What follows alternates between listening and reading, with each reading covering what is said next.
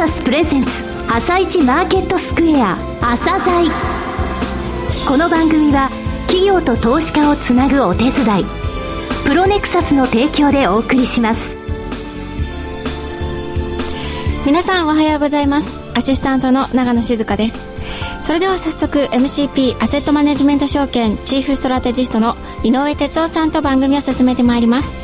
井上さんよろしくお願いします。よろしくお願いしますさて、10日のニューヨーク株式市場でダウ工業株30種平均は前の日に比べ52ドル40セント安の15,973ドル13セントで終了しています。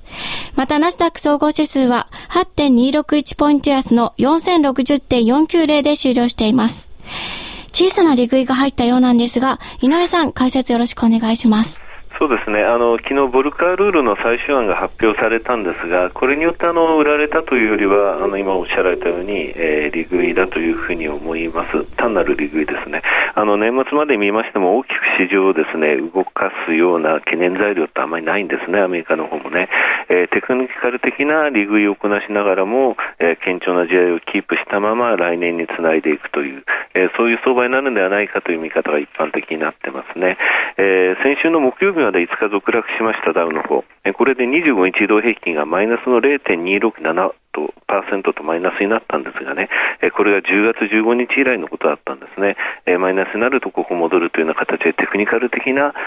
動きがちょっと今はアメリカの方強い。昨日はその利食いだったという感じでしょうか。はい、わかりました。では後半もよろしくお願いします。続いては朝鮮今日の一社です。朝鮮今日の一社。本日は証券コード4573東証ジャスダックスタンダードに上場されている R テック上野さんにお越しいただきました。お話しいただきますのは代表取締役社長の真島幸彦様です。本日はよろしくお願いします。えよろしくお願いします。えー、創薬ベンチャー、えー、何社かこの朝鮮にもお越しいただきましたが、私の中でですね、えー、アルテック上野さんは、えー、草分け的な存在と、そして大成功例だというふうに思ってるんですね。その、もちろん歩みについてですね、えー、簡単に振り返っていただけますでしょうか？はい、わかりました。えー、アルテック上野の設立日は、えー、1989年と随分古いんですが、まあ当時はあの、アルテック上野の創業者の上野隆二博士は、その上野製薬というところで創業事業をしていました。で、創薬に伴ういろんな特許が出るんですが、その特許に関して、まあ、管理する会社として、まあ、最初はスタートしました。えー、その上野隆二博士はその1994年に最初の、まあ、創薬である緑内障の治療薬の、えー、リスキュラをこの上野製薬で開発しました。レスキュラーというお薬ですね。ただ、もともとあの、上野製薬というのは、その医薬品の開発を行ってなかったので、はい、まあ、あの、上野先生はその二つ目の、まあ、薬を作りたいということを考えた場合、上野製薬でできないということで、まあ、今でいわゆる創薬ベンチャーをですね、まあ、設立を考えていましたんですが、はいまあ、当時の日本の環境でやっぱりなかなかもう設立するのは難しい環境だったと判断しまして、はい、やっぱりアメリカに行きまして、そこで新たな創薬ベンチャーの、まあ、スキャンポ社を、これはまあ1996年に設立しました。はい、で一方、アルテックウェノはその2001年からその上野製薬からあの緑内障治療薬のレスキュラーの、まあ、製造販売事業を継承しまして、はい、からまたあの米国のスキャンポ社は当時あの便秘治療薬のアミティーザを開発してたんですが、はい、その開発の支援とこれ2006年にあのアメリカで承認されるんですがやっぱり2004年からまあ、あの、アルテックはそのアミティーザを、まあ、薬を、まあ、生産する、いわゆる自宅製造をする、はいね、えを開始しました。で、この2004年までに、あの、このレスキュラーの販売とアミティーザの受託製造っていう2つの事業で、まあ、財務的な基盤を、まあ、築いたわけですね。はい。ただ、まあ、あの、それだけだと将来発展が望めないので、やっぱり2005年からはこの財務的な基盤をしっかりした上で、まあ、新たにもう一回あの創薬ですねあたあの画期的な新薬を作ろうという、まあ、創薬事業を開始したんですが、はい、でこの時僕はあの慶応大学で眼科をのしてあの助教授してたんですが、はい、まあ、上野先生に誘われまして、まあ、彼はあの大学の同級生なんですがあそうなんですか、ええまあ、誘われて、まあ、アルテックに来て、まあ、創薬を一緒にやろうということで入りました。なるほど、えー、今お話に出てきましたレスキュラ点眼液それからアミティーザ、アミティーザカプセルですね。はい、えー、この緑内障のお薬と、えー、便秘、えー、薬ですね、治療薬ですね。この二つが、えー、まず基盤として、その後、えー、2005年から、えー、創薬ベンチャーとして、はい、えー、成長されてきたということですね。はい。えー、この9月末の第2四半期決算でも、この2つのお薬、レスキュラとアミティーザは好調な売り上げとなっておりますけれども、えー、それぞれの紅葉できるまでの経緯みたいなところをですね、えー、簡単で、えー、の、よろしいんですけれども、お話しいただけますでしょうか。もともと、上野隆二博士はあの、プロスタグランジンっていうのを研究してたんですが、そこから、緑内障治療薬の元となるレスクロ、ウノプロストンというのを開発しまして、それが現在、緑内障の治療薬として販売されています。で、ただ、あのー、これは1994年に販売されまして、やっぱり来年でもう20年、発売20年長いですね。すごい、長く使っていただいて、非常に安全性の高い薬ということで、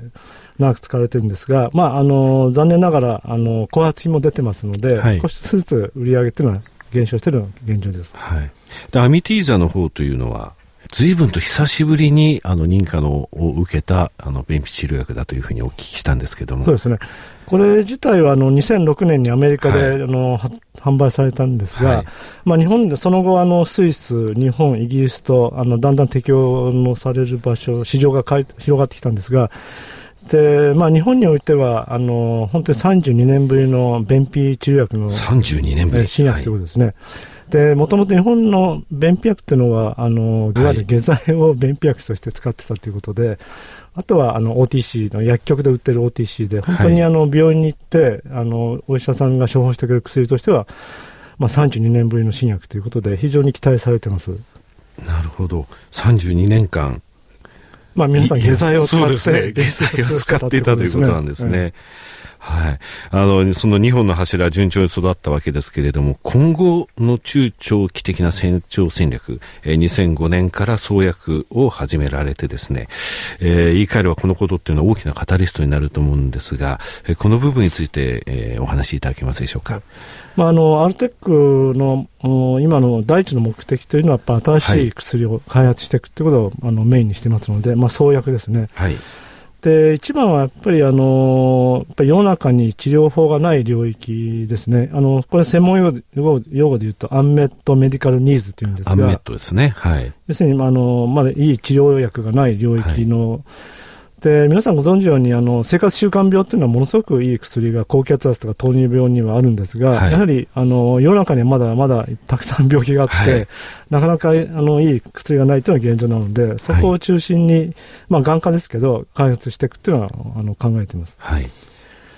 その中で、えっと、今はあの重点を置いてるのはやっぱ重症のドライアイですね。ドライアイ。はい。まあ、あのドライアイと皆さんよくご存知ですけど、やっぱりあの病院に来って非常に重症だとあの極端に失明してしまう患者さんもいるぐらい、はい、重症な患者さんいますので、はい、それに患者さんに対しては治療がないので今アルブミンっていうのを用いて、はいまあ、この重症のドライアイを治療するっていうのを一つあの開発しています。はい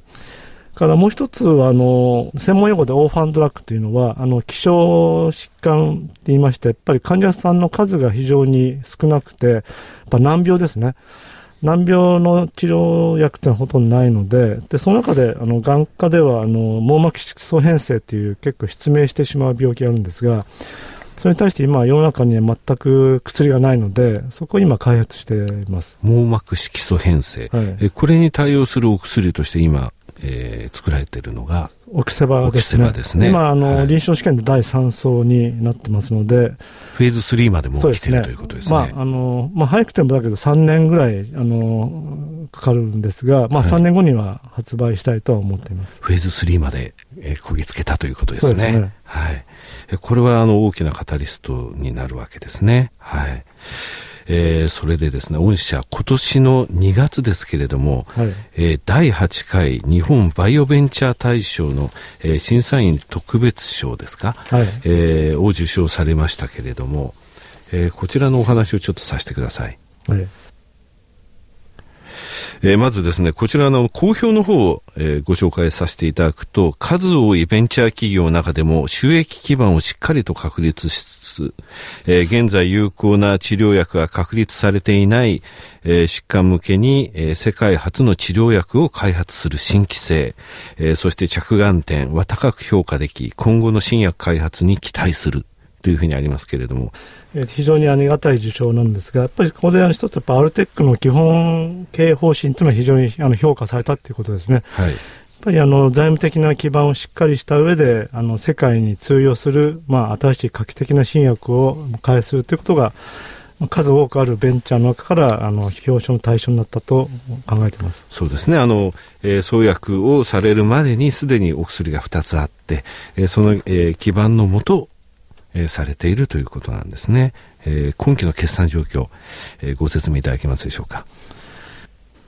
えー、今年の7月16日に業績予想の、えー、情報修正を行いました、はい、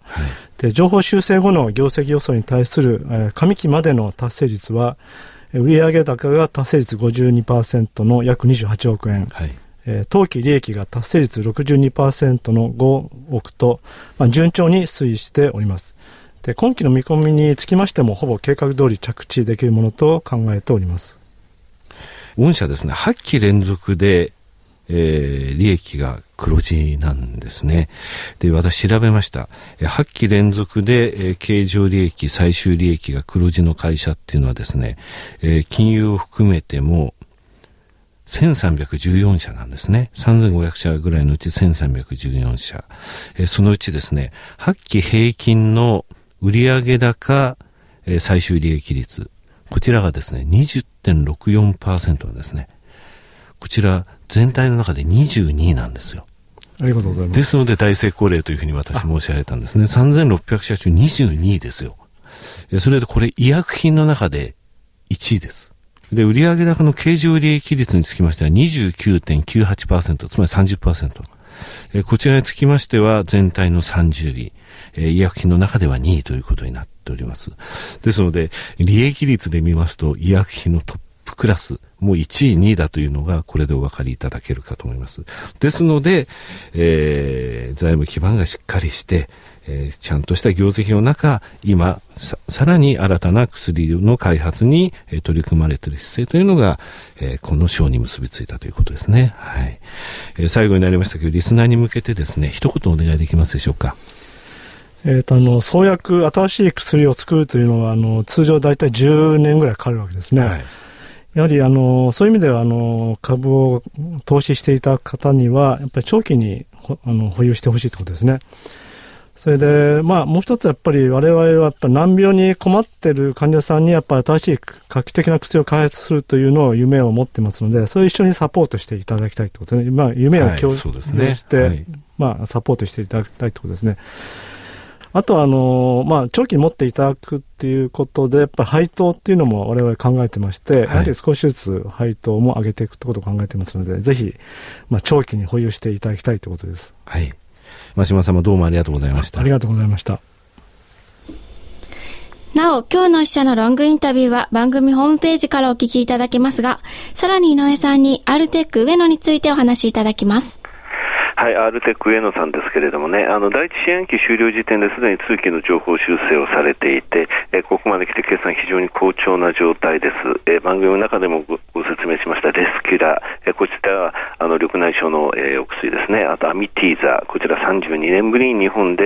ええ販売となったあの便秘薬ですね、こちら非常に好調なんですね。ただ私はこの会社にですね、え一番注目しているところは創薬ベンチャーというのが旗としてありますので、この会社としての創薬というのはやはり今フェーズ3まで来ている、えー、網膜色素変性の治療薬オキセバー、えー、それから、えー、フェーズ2まで来てますドライアイの治療薬 RU101 っていうんですけれどもね、えー、その他あの、えー、男性用のですね、えー、脱毛症の治療薬がフェーズ2まで来てたり、そういう創薬ベンチャーとしてのその、えー、フェーズっていうものが今あのこここれから数年3年から5年のところでですねいろいろ、えー、開花するということが期待なところですね。あの申し上げました8期連続、えー、増あ増益であごめんなさい、えー、黒字企業です。えー、全体の中でも、えー、非常に高い順位、えー、22位、30位、えー、そういう順位なんですね、えー、非常に財務基盤がしっかりした中での創薬ベンチャー、えー、今現在ですね、第3の矢、アベノミクスの第3の矢っていうものがですね、やはりこの分野のところにですね、追い風になっております。えー、これからもこの企業につきましては、えー、注目していきたいというふうに思います。はい、ありがとうございました。それでは一旦ここでお知らせです。企業ディスクロージャー IR 実務支援の専門会社プロネクサス上場企業のおよそ6割2200社をクライアントに持つこれはアジア証券印刷の時代から信頼と実績を積み重ねてきたからこそさらにプロネクサスが目指すのは企業と投資家をつなぎ日本の株式市場を活性化させることです。プロネクサス私たちは個人投資家の皆さんを応援します。井上哲夫今日のストラテジー。それでは井上さん、後半もよろしくお願いします。はい、えーと、日本の株の方ですけれどもね、明日はあの S q です、えー、3月、6月、9月、12月と、えー、その S q はメジャー S q となりますけれども、朝鮮セミナーの方でも申し上げましたが、それまでが、えー、つまり今日までがですね、危険な時間帯であったというふうに思います。えー、なぜ危険かというと、えー、最低の、えー、回収売りがあの出る出ると、ちょっと相場が脆い場面があると。明日の S q で最低の改ざん減りますのでね、それまでのところはちょっと怖かったというですね。えー、実際ですね、11月28日から12月の3日まで、えー、東証一部の時価総額でいうと最低改ざん0.95%ぐらいの、えー、数字で推移しました、あの弊社の、えー、資産ですけれども、えー、これが今週、えー、先週の金曜日の時点で0.91%まで落ちてるんですね。えー、ですので今週に入ってから、えー、その買い買い売りの圧力っていうのはなかったということですね。この買い売りでですね、えー、どれぐらい日経平均下げ、えー、効果があったかというとですね、実はあの11月28日から先週の金曜までで日経平均700円ぐらい実は最低回収売りで落としてるんですよ。ただそこまで日経平均落ちなかったですよね。えー、そこのところの買い支えとかその前の空売りの買い戻し等が出たということですね。えー、危険な時間帯はこれで終わると。で日本につきましても、えー、テクニカル的なアメリカのその動きと同じような形で推移していくかなと思います。えー、11月の第2週からですね、3週間、連続で大きな外国人買い越しとなりました。えー、先週、今週につきましても売り越しているというような、えー、状況にはなっておりません。えー、少なくともこの買い越したものをですね、年内に大きく土点売りの方向に向かっていくと、えー、そういうようなことは、えー、動向として考えづらいということなので、えー、ここ数年の中ではですね、えー、まあ去年もそうでしたけれども、えー、やや安心感のある年末というふうな雰囲気になっているというふうには思いますね。えー、ただですね、あの、為替の方につきましても、なかなかやっぱり103円乗せたところでは、えー、投機筋の、えー、ポジションが多いんでね、その利食いが出たりとか、えー、そういう動き出ております。それからあの財政につきましてはね、アメリカの方まだ12月の、えー、ここ今週なんですけれどもね、えー、両党の方で、えー、いろいろと財政赤字の問題点を洗い直すとか、1月、2月にもいろんなポイントあります。ただ、えー、1月に向けてのところではいい形で、えー、日米ともに、えー、マーケットは終えることができるかなという印象です。はい、わかりました。今日もありがとうございました。はい、また来週もよろしくお願いします。この後は東京市場の寄り付きです。朝鮮この番組は企業と投資家をつなぐお手伝いプロネクサスの提供でお送りしました。